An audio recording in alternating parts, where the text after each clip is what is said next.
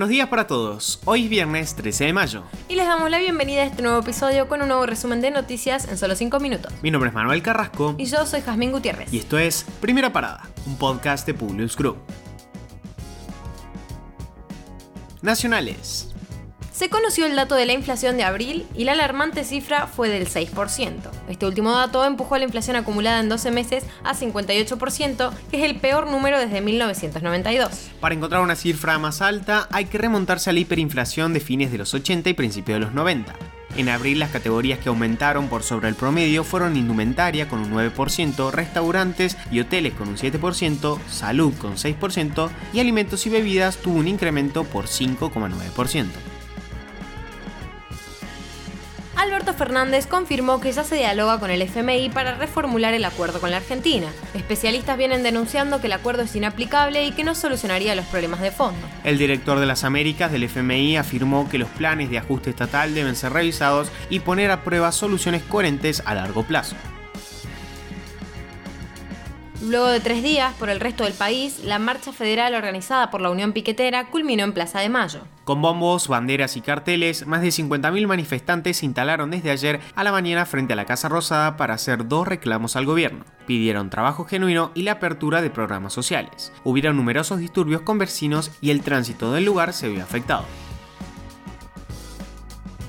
Aníbal Fernández desafió a Cristina Kirchner, que se presente y compita en las elecciones, dijo. El ministro de Seguridad respaldó la elección de Alberto Fernández y habló de la interna en el gobierno. También apoyó el mensaje del presidente sobre las diferencias en relación al aumento de tarifas y quita de subsidios a la energía. Una familia de un barrio de Salta se vio sorprendida por la aparición de un puma en su domicilio. Según indicaron efectivos policiales, a las 3.30 de la madrugada ingresó una alerta por extraños ruidos en el techo de una vivienda. Cuando llegaron al lugar, se dieron con el imponente felino. La policía rural y el equipo veterinario lograron retirar al animal y llevarlo a su hábitat natural.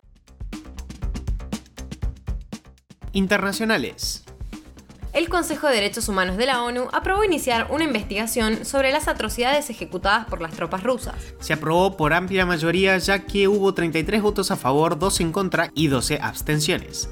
Los únicos países que votaron en contra fueron China y Eritrea, ambos aliados de Rusia, mientras que se abstuvieron Armenia, Bolivia, Camerún, Cuba, India, Kazajistán, Namibia, Pakistán, Senegal, Sudán, Uzbekistán y Venezuela. Alberto Fernández confirmó que irá a la cumbre de las Américas, pero se sumó al pedido de López Obrador de que todos los países sean invitados. De hecho, el mandatario mexicano no asistirá porque fueron excluidos Venezuela, Cuba y Nicaragua. Para que entiendas un poco más, la Cumbre de las Américas es la única reunión que convoca a líderes de los países de América del Norte, del Sur, Central y del Caribe. De ahí la insistencia del presidente mexicano de evitar la confrontación y mediante el diálogo exponer y resolver las diferencias. De todos modos, las invitaciones no fueron enviadas todavía. Un avión con 122 personas a bordo estalló en llamas tras salirse de la pista en un aeropuerto de China.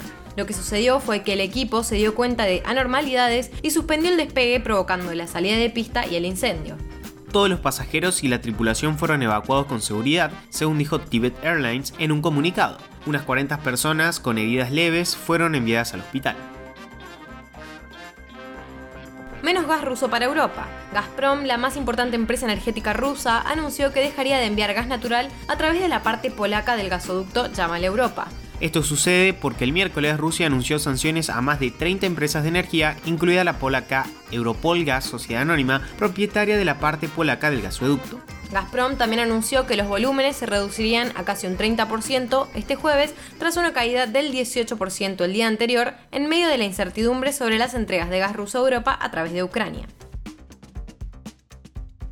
A dos años del inicio de la pandemia, el régimen de Corea del Norte reconoció su primer brote de COVID-19 declarado por los medios oficiales como un grave incidente de emergencia nacional. El líder Kim Jong-un solicitó controles fronterizos más estrictos y medidas de confinamiento. Desde el inicio de la pandemia, Corea del Norte no había confirmado ni un solo caso de coronavirus y se autoimpuso un bloqueo con el exterior a principios de 2020 para protegerse. Además, sigue siendo uno de los dos países que ha impedido el ingreso de vacunas para la población. De acuerdo con esto, el territorio corre el riesgo de convertirse en el epicentro de nuevas variantes como resultado de la baja inmunidad de la población al virus.